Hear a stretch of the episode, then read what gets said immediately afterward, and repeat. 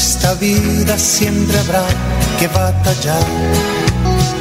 Ya nada es fácil, nos ponemos a pensar. La Iglesia Centro Evangelístico Maranata presenta su programa Una voz de esperanza en medio de un mundo abatido, trayendo salvación y consuelo para tu vida. Con la dirección del pastor Hernando Fonseca. Bienvenidos. Volverá, volverá, Muy buenas tardes a todos, amables oyentes. Qué bendición saludarles una vez más, dándoles la bienvenida a este su programa, Una voz de esperanza. Qué bendición que Dios nos permite una oportunidad más y podemos ver hoy la misericordia de Dios con cada uno de nosotros.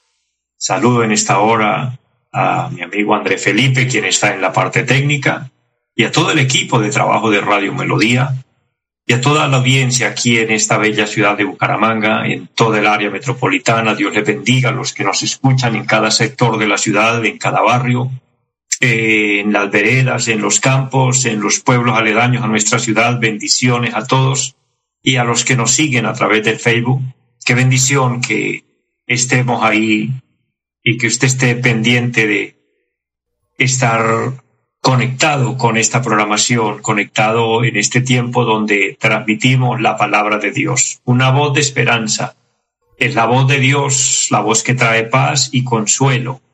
Como dice el anuncio de nuestro programa, en medio de un mundo abatido, en medio de un mundo confundido, atribulado, porque esa es la gran realidad, eh, las circunstancias de la vida y todo esto, las consecuencias de la desobediencia del hombre, nos referimos así a la desobediencia de Adán, ya que éste pecó y dice la palabra que el pecado pasó a todos los hombres y fuimos contaminados de esa naturaleza pecaminosa, de esa naturaleza rebelde, eso que nos, eh, nos aleja de Dios y nos hace actuar deslealmente. En fin, eso genera unos resultados y el resultado es la confusión, el resultado es el desasosiego, es el estrés que hoy se vive, la amargura en muchos. Y en medio de todas esas circunstancias, Dios está para ayudarnos, para restaurarnos, para que nos reconciliemos con Él. Una de las cosas que yo veo grandes en la misericordia de Dios es que fuimos nosotros los que fallamos, fuimos nosotros los que pecamos. Pero fue Dios el que tomó iniciativa en remediar este problema, en que haya solución, en que haya redención. Y todo esto a través de nuestro amado Señor y Salvador Jesucristo. Por eso a Él le rendimos toda la gloria, toda la honra y toda la alabanza.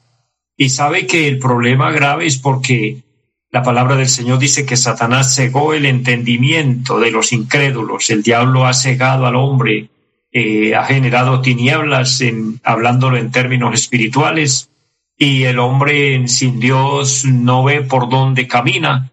Por eso toma eh, decisiones totalmente equivocadas, erradas. Y es allí donde la palabra del Señor cobra sentido. Mira, hay un versículo que quiero leer. En el capítulo 8 del Evangelio según San Juan, versículo 12 dice, otra vez Jesús les habló diciendo, yo soy la luz del mundo. El que me sigue no andará en tinieblas, sino que tendrá la luz de la vida. Jesucristo es la luz del mundo.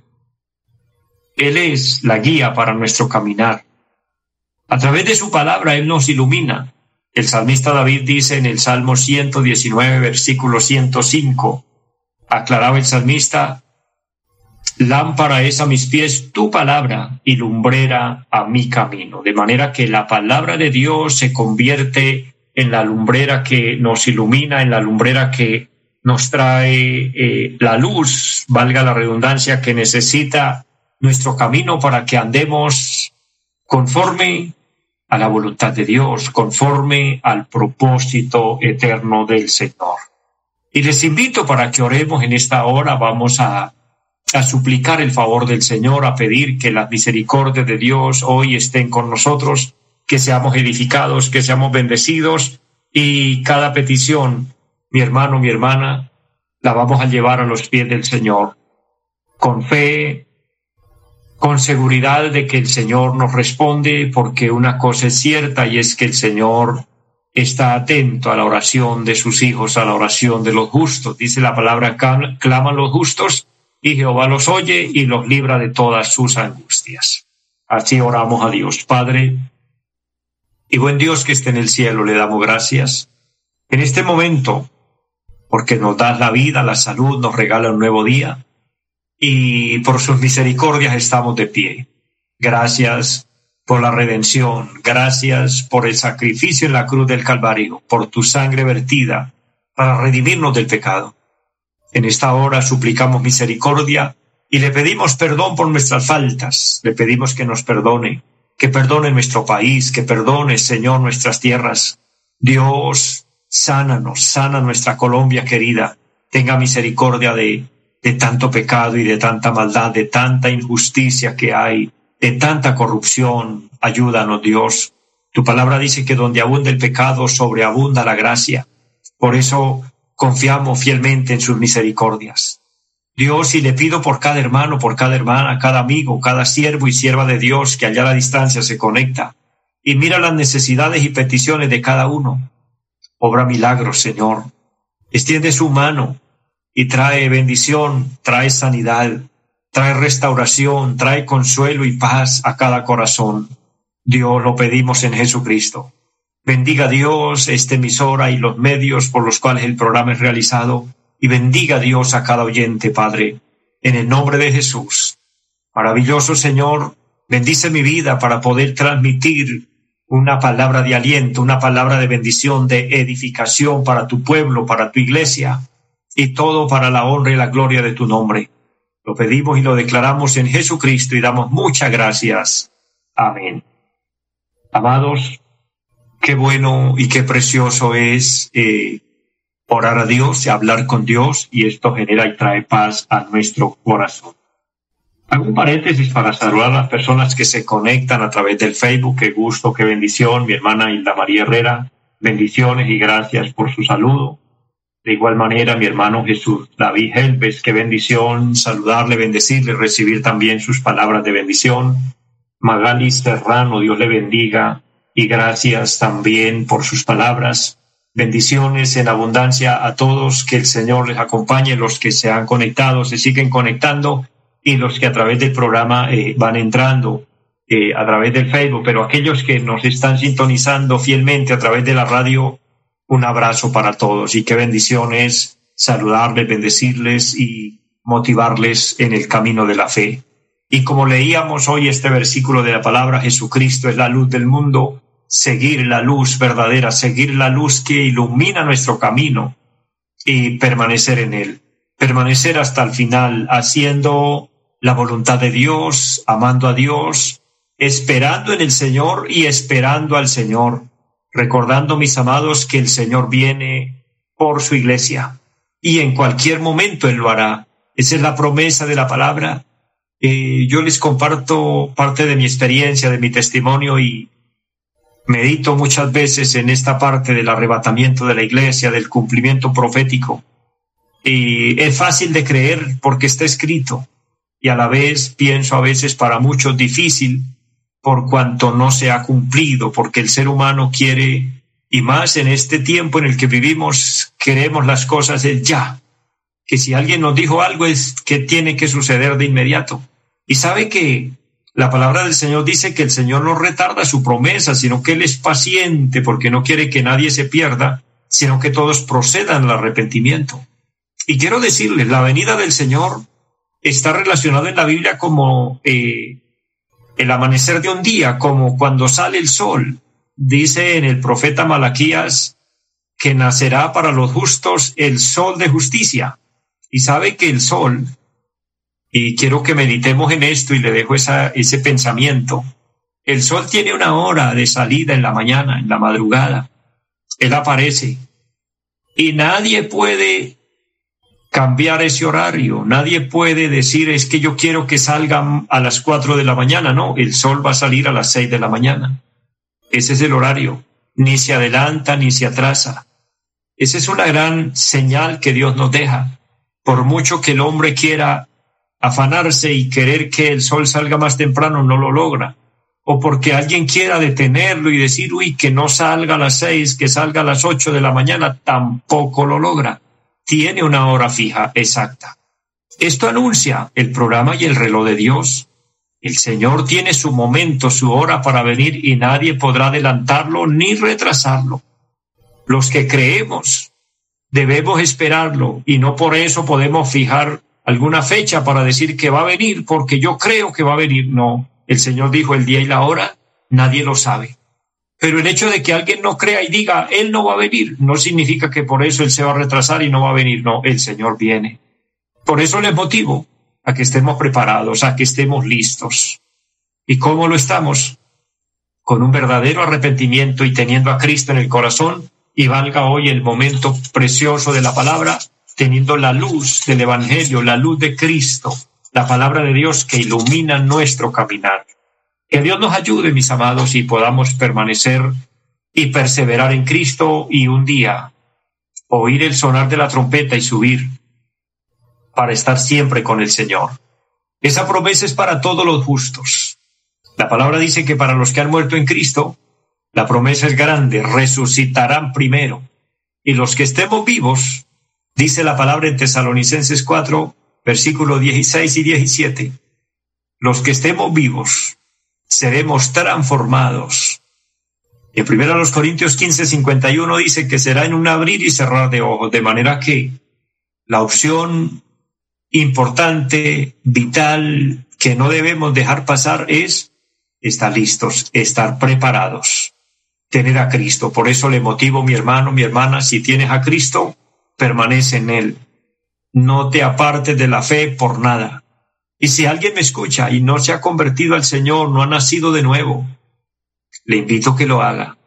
De hecho, al final de cada programa estamos orando por aquel hombre o por aquella mujer que quiere aceptar al Señor o quiere reconciliarse con Dios, porque es una necesidad. Hoy eh, fui bendecido, veía un anuncio que publican los jóvenes de nuestra iglesia, Dios bendiga a la iglesia en pie de cuesta, Dios bendiga eh, eh, esa congregación preciosa que el Señor me ha puesto a pastorear, los hermanos amados de pie de cuesta y sus alrededores que son parte de nuestra obra, les bendigo, les amo, un abrazo para todos y nuestros jóvenes que trabajan en la iglesia, que son eh, parte del equipo de trabajo, hoy publicaban algo en nuestras páginas y decían, el tiempo es corto, el tiempo se agota y la mejor opción es buscar a Cristo, es aceptar a Cristo, porque el tiempo se acaba y el mundo entero debería aceptar a Cristo, porque quien no lo haga lo lamentará por la eternidad. Así que en este corto tiempo busquemos de Dios. Y hablando de la iglesia en cuesta y saludándoles y bendiciéndoles a todos, les recuerdo la dirección. Estamos en la carrera séptima número 371 del barrio Amaral, o conocido también como Zona Centro, y allí tenemos un programa martes 7 de la noche, de igual manera los jueves 7 de la noche y los domingos 9 y 30 de la mañana y 5 de la tarde. Buscando del Señor y aferrándonos a Él andando de la mano con Cristo porque, amados, estamos en tiempos finales y estamos en tiempos peligrosos y debido a esto debemos tomarnos la vida en serio. Y estoy eh, con esta reflexión, quiero avanzar un poco sobre este tema importante, la seriedad de la vida. La vida es muy seria, la vida es el mejor regalo, la vida es lo mejor que tenemos de parte de Dios. Y cuando tomamos la vida en serio debemos tener sentido de responsabilidad y tener sentido de, de pertenencia y valorar todas nuestras acciones. Y hoy quiero hablarle de nuestros compromisos en la vida, nuestras responsabilidades. Y hoy quiero que nos identifiquemos en base a la palabra lo que el Señor Jesucristo nos habla, por supuesto. El capítulo nueve de del Evangelio de San Juan, donde he tomado esta base bíblica, esta nota para compartir esta palabra, dice en el verso 4, me es necesario hacer las obras del que me envió en tanto que el día dura, la noche viene cuando nadie puede trabajar. En tanto que estoy en el mundo, dice el Señor, luz soy del mundo. Hablando del versículo número 4, el Señor dice, en tanto que estoy, en tanto que estamos de día, debemos trabajar. Entre tanto que el día dura, porque la noche viene. Pero me parece interesante, bueno, recordando que la noche se, perdón, el día se refiere a la vida, la noche se refiere a la muerte. El día es todo el tiempo que Dios nos regala para estar en esta tierra, pero que se termina.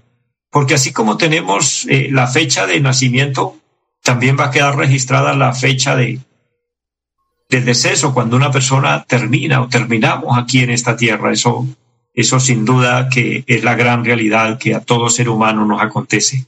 Entonces, en tanto que estamos vivos, el Señor dijo, me es necesario, me es necesario hacer las obras del que me envió, me es necesario comportarme con sentido de responsabilidad, recuérdelo, valorando nuestras acciones. Yo pregunto, hablábamos en un tema anterior como hijos, cómo nos comportamos como hijos, pero una persona eh, después de ser hijo y que debe comportarse bien, y debe ser responsable y serio con sus padres, respetarlos, honrarlos, apoyarlos, etcétera, obedecerlos, no hacerlos sufrir, no ser desleal con ellos, no desvalorarlos, no avergonzarlos, etcétera. Hay tantas cosas en la palabra de Dios que nos enseña el respeto de los hijos hacia los padres, pero un hijo, después de ser hijo, se convierte en esposo.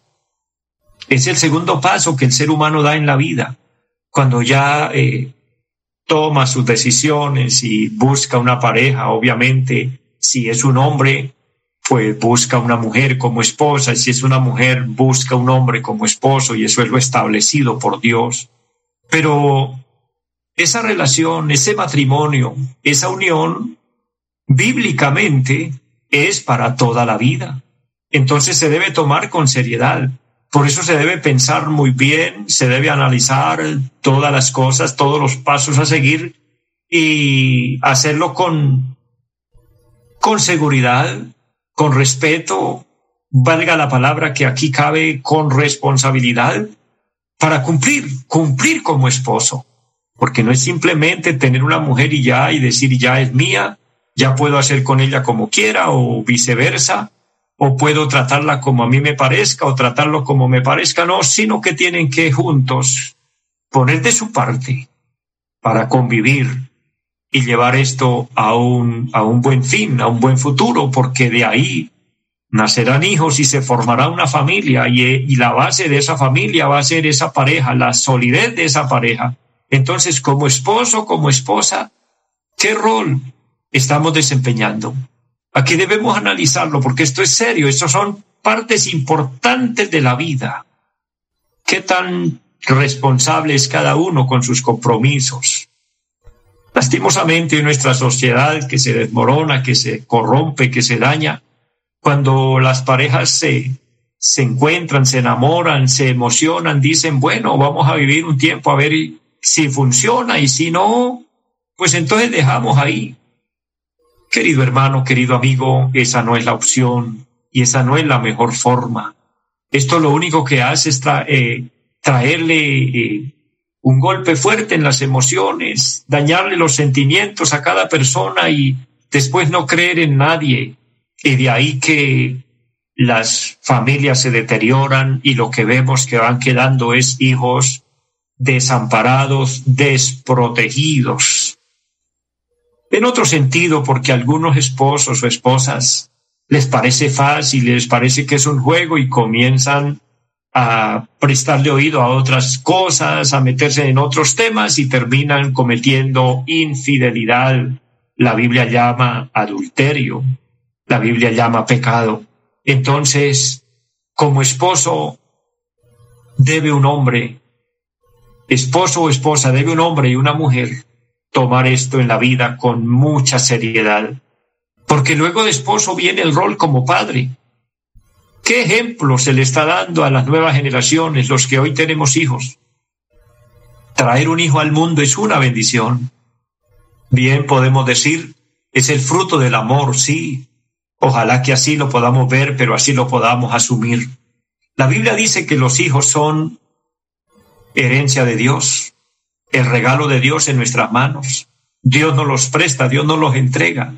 Pero ¿cómo los estamos levantando? ¿Cómo los estamos educando? ¿Qué ejemplos estamos dando para ellos? Si los, los padres, los papás de los hijos de los muchachos viven en una continua lucha, en una continua pelea en la casa y lo que hay es gritos e insultos, malas palabras, cada quien haciendo lo que bien le parece, cada quien llegando a la hora que le provoca llegar a la casa. Quiero hablar y quiero decirle y concientizar a cada papá, a cada mamá, que su hijo, su hija, aunque no le está reprochando nada ni le está diciendo nada, pero se está dando cuenta absolutamente de todo. Y ese mal ejemplo que se le puede estar dando se está sembrando en ese corazón nuevo, en ese corazón tierno, y eso es lo que está generando una nueva generación rebelde, una nueva generación que se está levantando hoy irrespetuosa, ya no respeta ni valora ninguna autoridad, toman la vida como un juego y hacen lo que bien les parece, porque nos hace falta tomar la vida más en serio. Y esto cae con un gran peso a nosotros como papás si tenemos hijos.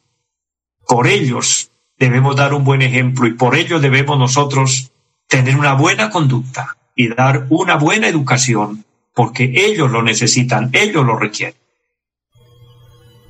es lo que hace a una persona. Eso nos, nos, va a dar un rol como ciudadanos, como buenos ciudadanos, como personas que en el entorno donde nos movemos seamos un ejemplo, que en el entorno donde nos, donde nos movemos eh, generemos tranquilidad y paz y aportemos algo a la sociedad.